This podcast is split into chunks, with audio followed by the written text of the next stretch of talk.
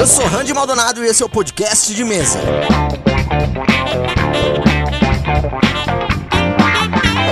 Seja para dar dicas, responder perguntas ou discutir sobre o mundo do RPG, eu estarei aqui toda terça-feira com conteúdo exclusivo para você. Você pode me mandar dúvidas, sugestões ou só conversar comigo mesmo através do e-mail contato.podcastdemesa@gmail.com. Acesse o www.padrim.com.br barra podcast de mesa para fazer parte do nosso grupo exclusivo de WhatsApp e ter um canal de comunicação mais fácil comigo também. A sua contribuição é muito importante para o crescimento do podcast. E compartilhe esse episódio com outra pessoa também, para ajudar o podcast de mesa a crescer ainda mais. Mas então vamos direto para a main quest de hoje.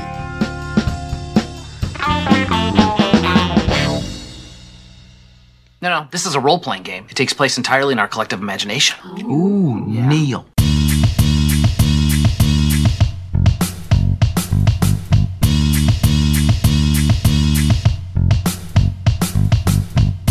Podcast de mesa volta depois de um pequeno hiato, graças ao uso de 5 pontos de cura pelas mãos, a fim de retirar a doença que estava me afligindo, e convenientemente hoje eu vou aproveitar para falar sobre os paladinos. Confesso que tive um pouco de medo antes de começar a escrever esse episódio, porque quando eu comecei a pensar nas ideias sobre paladinos, a primeira coisa que veio na minha cabeça é que era só ouvir o episódio dos clérigos, depois dos guerreiros, juntar as dicas que eu dei nos dois e voar lá. As ideias estavam meio difíceis para aparecer. Mas conforme eu fui lendo um pouco, estudando e pensando sobre paladinos que eu já vi nas minhas mesas e sobre os que eu gostaria muito de ver, eu me deparei com algumas ideias muito legais mesmo. Então já se prepara, comece a tirar o pó da Vingadora Sagrada e trate de manter o seu Pégaso branco bem alimentado, que antes de tudo eu quero falar um pouco sobre o paladino clássico, o bastião da justiça, o incrível e fenomenal paladino leal e bom. É claro que é necessário deixar bem claro que o estereótipo do paladino leal e bom e infalível, ele já tinha caído por terra muito antes da quinta edição sair, porque é um tropo já desgastado, mal usado e muitas vezes até enjoativo. Porém, eu possuo algumas boas dicas para que você consiga criar esse arquétipo de personagem, até mesmo independente dele ser da classe dos paladinos ou não, de um modo que você não seja o chato da mesa, que você não seja o personagem bobão ou ingênuo e muito menos o sem noção que se sente obrigado a atacar qualquer criatura maligna que vê pela frente. Acho que o ponto que eu considero mais importante de ser esclarecido é que o paladino bom, ele não necessariamente é infalível. Esse é um erro bem comum que a gente vê nas mesas. O jogador interpreta o seu personagem como se ele fosse um ser celestial de outro plano, incapaz de ter falhas, que não mente nunca e nunca cai em tentação. Talvez realmente um paladino tenha uma vocação para fazer o bem, mas no geral, ele assim como todas as outras pessoas, está tentando fazer o bem a todo momento, o que não quer dizer de modo algum que ele esteja conseguindo. E sim, até mesmo na minha opinião, pessoas malignas estão de alguma forma tentando fazer o bem, pelo menos a maioria delas ou algumas delas. Inclusive, esse é um podcast muito necessário. A gente discutiu um pouco sobre o que é ser mal e bom e como isso pode ser interpretado no D&D. Porém, como é um assunto muito longo, eu vou deixar para um outro episódio. Mas como eu disse, o paladino clássico vive em uma constante preocupação sincera de tentar fazer a coisa certa. O que não quer dizer que ele esteja conseguindo fazer isso, nem mesmo que ele saiba realmente o que é fazer a coisa certa a todo momento. E o paladino ele não deixa de ser um mortal, ele não deixa de ter falhas e de cair em tentação. Um paladino mente sim, talvez ele se arrependa e isso molde o seu comportamento futuro de um jeito diferente do que acontece com a maioria das pessoas. Talvez seja mais rápido para ele perceber quando ele está errado e ele tente corrigir os efeitos das suas ações, mas nada impede que ele cometa ações que vão contra os seus ideais. O que também não necessariamente quer dizer quebrar o voto completamente. Talvez ele perca parte dos seus poderes temporariamente, não como uma punição dos deuses até, mas como a própria dúvida que está corroendo a sua força de vontade. Ele pode até, após ter caído em algum tipo de tentação ou de ter quebrado algum aspecto do seu voto, continuar sendo capaz de utilizar e destruir o mal e as suas magias. Porém, não o fizer até que ele se sinta digno novamente e reservar suas magias talvez somente para curar e auxiliar os outros outros até que ele se sinta com forças emocionais renovadas para levantar a cabeça perante os seus ideais. Ao mesmo tempo, isso já foi dito em outros podcasts de RPG, um paladino leal e bom não é estúpido. Ele não fará coisas sem sentido ou vai estragar a diversão do grupo com a desculpa que está interpretando o personagem. E o grupo inteiro também tem que ter bem combinado os limites que eles podem atingir para que também o cara que está jogando com um paladino se divirta e se sinta parte do jogo. Vou dar uma dica bem legal também sobre o arquétipo do paladino super bondoso ao extremo. Mas eu estava pensando se você não poderia me ensinar como me divertir. Ora, ora, ora. Quer dizer que o irretocável Flanders quer a ajuda do imprestável Simpson? É, acho que sim. Ora, ora, ora. O senhor virtuoso quer se esbaldar com o espalha-brasas Homer. O que acha, Homer? Quer me ensinar o segredo de seu intoxicante desejo de viver?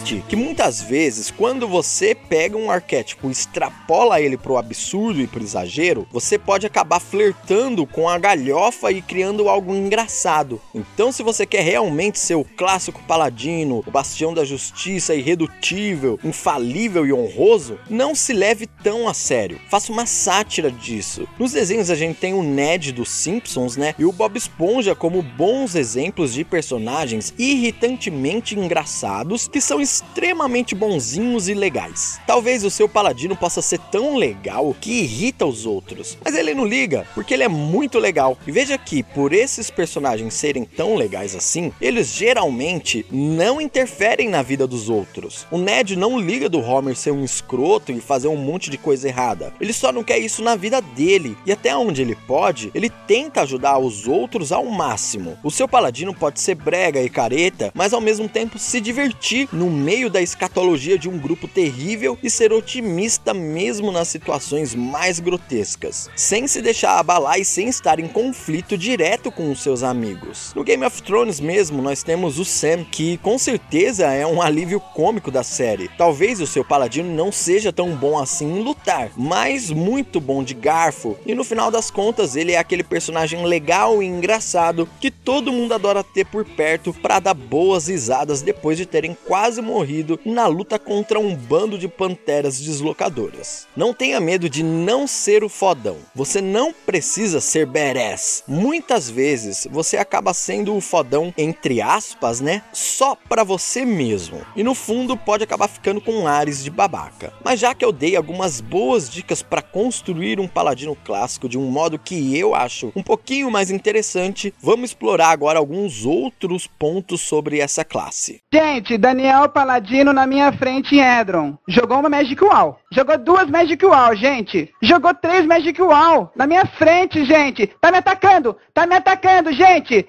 O Ness chegou também. Tá me atacando, gente.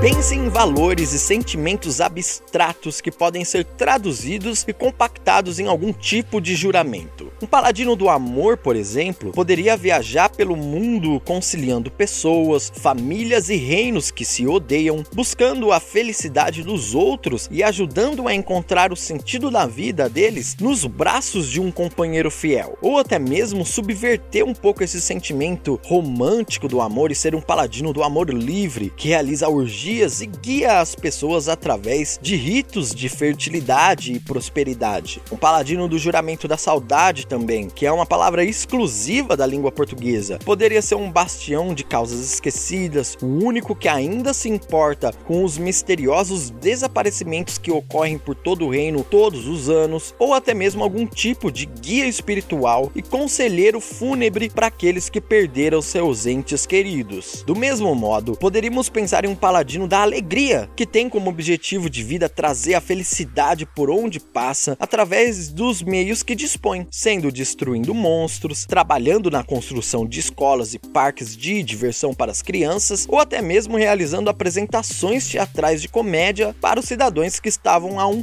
tempo estressados e rabugentos devido à rotina do dia a dia. É muito interessante que mesmo que você utilize mecanicamente um paladino que exista nos livros, que você possa ter a liberdade de criar o seu juramento, os seus dogmas e como é a visão de mundo do seu paladino. Seja original na hora de inventar uma ordem, nem que essa ordem seja pequena e conte somente com pouquíssimos membros, mas que ela exista de uma forma orgânica e tenha uma razão nítida para acontecer. Por falar nisso, o seu paladino pode seguir algum tipo de juramento que tenha objetivos totalmente parciais e até políticos, se ele estiver afiliado com algum tipo de organização. O sistema é muito maior do que eu pensava. Não é à toa que os traficantes, os policiais e os milicianos matam tanta gente nas favelas. Não é à toa que existem as favelas. Não é à toa que acontece tanto escândalo em Brasília que entra governo, sai governo, a corrupção continua. Para mudar as coisas, vai demorar muito tempo. O sistema é foda. Ainda vai morrer muito inocente.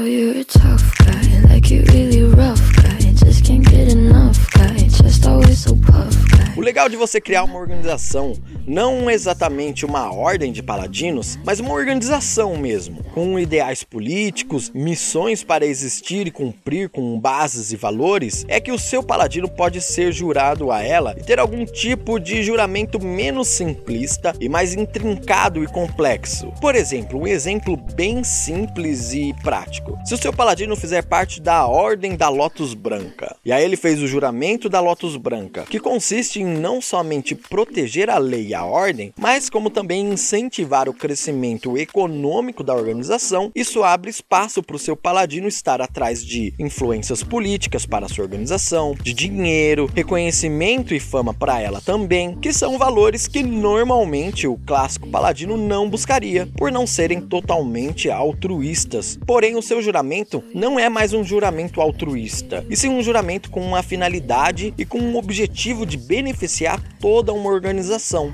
Isso também permite que o mestre e você consigam, caso vocês queiram, criar jogos com temas políticos onde o seu personagem, que com certeza tem que ter uma grande influência na organização, porque senão o ponto de ser o jogador e de estar tá jogando com um herói perde todo o sentido, ele poderia estar tá sempre cuidando não somente dos interesses gerais dele e da organização, mas também em uma luta constante contra a corrupção dela. Eu digo corrupção no sentido mais etimológico da palavra mesmo, sem confundir levianamente corrupção com lavagem de dinheiro ou fazer algum tipo de anacronismo. Corrupção é a modificação, né, a adulteração de algo. Quando algo que tinha o seu sentido e um objetivo se desvia do seu caminho. Quando forças alheias influenciam nas tomadas de decisão, por exemplo, ou quando a desinformação fomenta um resultado, seja qual ele for. Tudo isso também é corrupção. Então o seu paladino pode ser muito mais do que apenas um guerreiro sagrado que sai por aí matando monstros. Muitas vezes o monstro mais difícil de se combater pode ser os monstros abstratos que estão na sociedade. A burocracia, a desigualdade, a corrupção de todas as pessoas do dia a dia e até a própria mentira em si.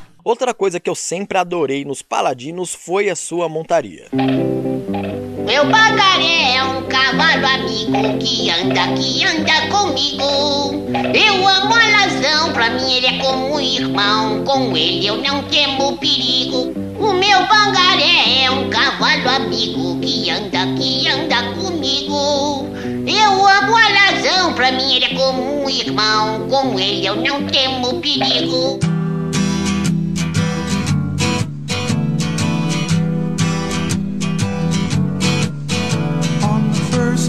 Part of the journey, I was looking at all the life. There were plants and birds and rocks and things. There was sand and hills and rain. Sempre que a gente fala em paladinos, a gente já imagina um guerreiro montado em seu corcel branco alado, etc. E realmente, a ideia do cavaleiro sagrado é muito legal. Porém, acho muito interessante você conseguir moldar o conceito do seu personagem de modo que você consiga criar algo único. Nem que você tenha que utilizar o que a gente chama de skins, eu já falei sobre isso também, seja para sua arma, armadura ou até montaria. Porque é legal imaginar um guerreiro em uma armadura dourada montada em um Pégaso branco. Porém, é muito mais marcante e vai se tornar um personagem muito mais especial na sua memória se ele for um cavaleiro vestindo uma armadura de cristais azuis em pé em cima de uma tartaruga voadora, empunhando uma bandeira com uma lâmina na ponta e o símbolo da sua ordem, os cascos de ametista. Tudo bem, nem sempre você precisa ir tão longe para ser original, mas não subestime o estranho e o inusitado. Como eu disse antes, muitas vezes na tentativa de ser o mais legal, o mais descolado e o fodão, você acaba sendo somente mais um no meio da multidão. Enquanto se você se permitir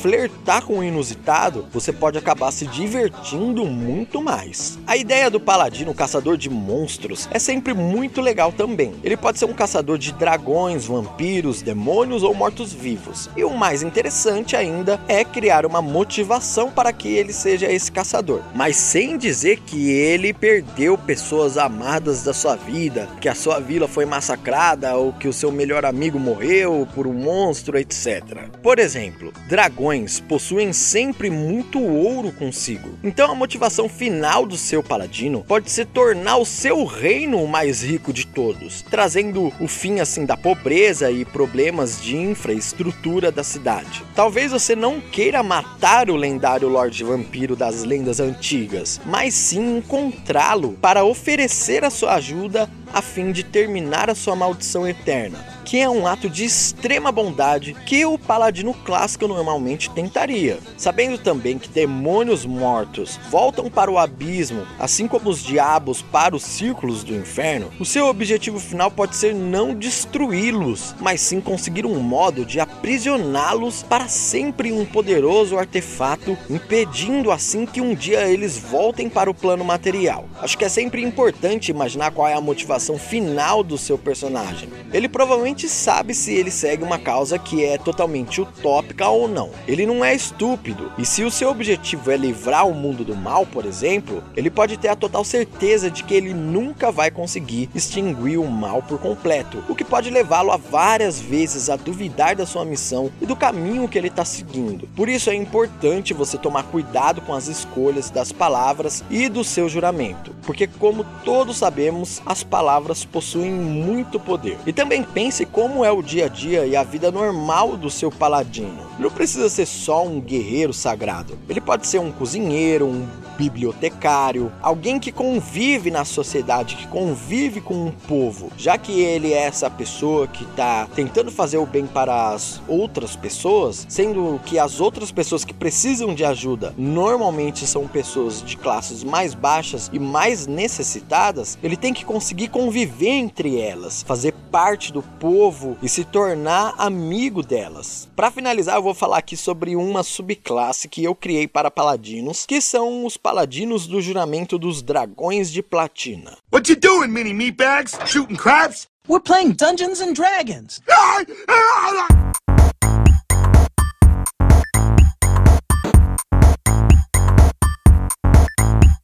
Ideia é que exista uma ordem chamada Dragões de Platina que cultuem Bahamut e tenham dogmas relacionados com seus ideais. E que também sejam mais focados em conseguir frustrar os planos dos dragões malignos e daqueles que cultuem Tiamat, que é a deusa maligna dos dragões. O que eu fiz foi o seguinte: lendo sobre os dragões cromáticos no livro dos monstros, vi que as suas principais características, que se repetem em todos eles, normalmente são a ganância, o egocentrismo e a tirania. Então eu criei um juramento bem simples, onde o paladino deve combater a ganância com generosidade, o egocentrismo com humildade e a tirania com justiça. Para exemplificar bem como eu acho que essa ordem de Bahamut deve agir, eu descrevi esse juramento da seguinte forma: que a loucura não surta efeito sobre a minha mente, que eu não me coloque acima daqueles ao meu redor, que o poder não me corrompa, que a justiça não me segue e que eu não descanse enquanto os dragões malignos assolarem o mundo. Um juramento bem simples, mais conciso e que consegue pelo menos ser uma das diversas interpretações que eu imaginei que uma ordem poderia fazer dos ideais de Bahamut. Como magias, o paladino recebe absorver elementos, raio guiador, agarrão da terra, bafo de dragão, proteção contra energia e velocidade, escudo de fogo, movimentação livre, arma sagrada e passo distante. Uma lista que selecionei pensando na melhor combinação para um paladino poder combater um dragão dos níveis mais altos. Na lista das habilidades, acho que no final das contas eu consegui criar de um modo bem balanceado e até me baseando nas outras opções oficiais que existem para os paladinos, uma boa construção que pode tanto ajudar ofensivamente quanto de modo defensivo o personagem. Eu vou deixar então um link para você poder baixar essa subclasse em um PDF, né? E poder utilizar caso você queira. Ah, e lembrando que eu gostaria muito de receber o feedback do que é que você achou e se caso você um dia venha utilizar ela na sua mesa, que você também me escreva um e-mail para contato.podcastdemesa@gmail.com. Antes da gente ir pro quem é o mestre de hoje, eu tenho um recado muito importante para te dar, que é que essa subclasse, na verdade, faz parte de um PDF com 24 subclasses que eu tô criando e tá quase pronto. E esse PDF vai ser disponibilizado exclusivamente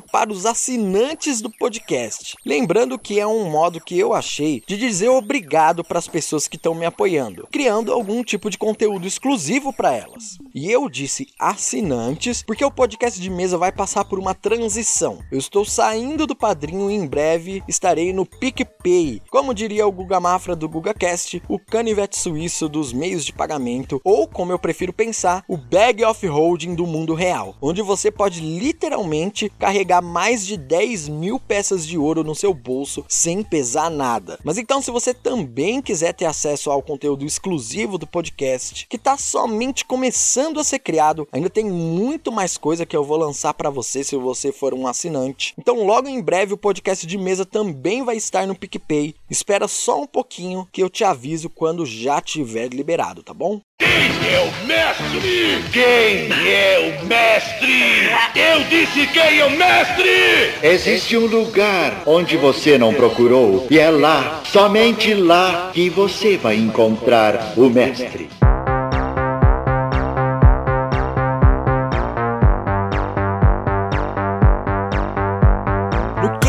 Mestre de hoje eu vou dar uma dica para você narrar os combates de uma forma que pelo menos funciona para mim. Eu sempre vejo mestres iniciantes perguntando pela internet como fazer para que os combates sejam mais interessantes e como fazer com que eles fiquem mais dramáticos. A resposta genérica sempre é de interpretar as coisas mais descritivamente, entre algumas outras como saber utilizar o terreno e efeitos sonoros. Mas tudo isso pode acabar ficando meio sem sentido se você não souber utilizar uma coisa muito importante, que na minha opinião é o ritmo e a cadência. Do mesmo jeito, quando você lê um texto, se a sua voz estiver sempre no mesmo local, com as mesmas inflexões, com as mesmas pausas, ou pior, sem pausas ou com pausas longas demais, vai haver uma quebra de ritmo. Isso faz com que a atenção se perca. Então, antes de tudo, eu acho que é necessário você identificar qual é o clima que você está prestes a narrar ou descrever. É um dos personagens acertando o inimigo ou o inimigo acertando um dos personagens? E quem é esse personagem? Quem que é esse inimigo?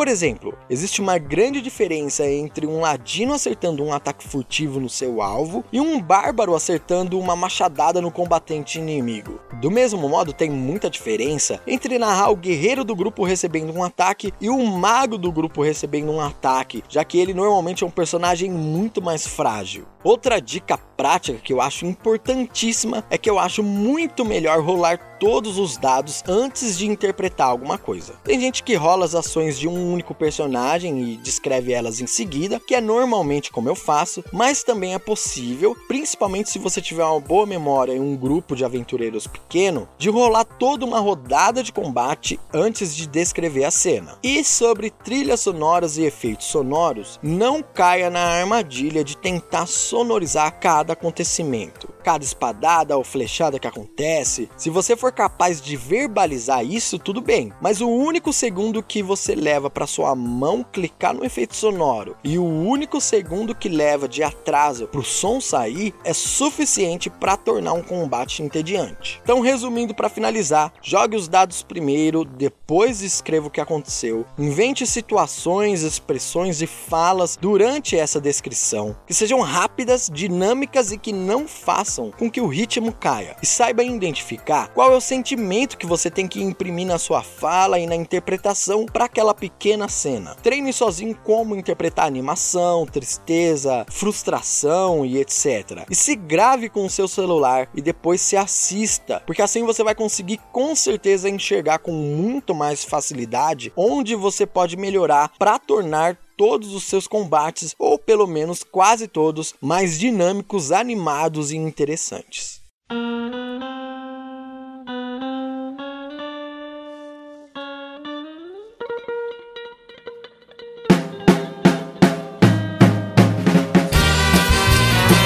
Chegamos ao fim de mais um podcast de mesa. Eu queria agradecer você por ter ouvido e lembrar você que o próximo episódio é o último episódio da primeira temporada. Depois disso, a gente vai entrar num pequeno recesso do formato de episódio que você conhece aqui. Eu vou continuar lançando algumas coisas, ah, talvez leitura de e-mails ou alguns episódios especiais, mas não exatamente nesse formato. Vão ser provavelmente episódios com menos edição, menos trabalho, porque eu preciso me focar em algumas outras coisas.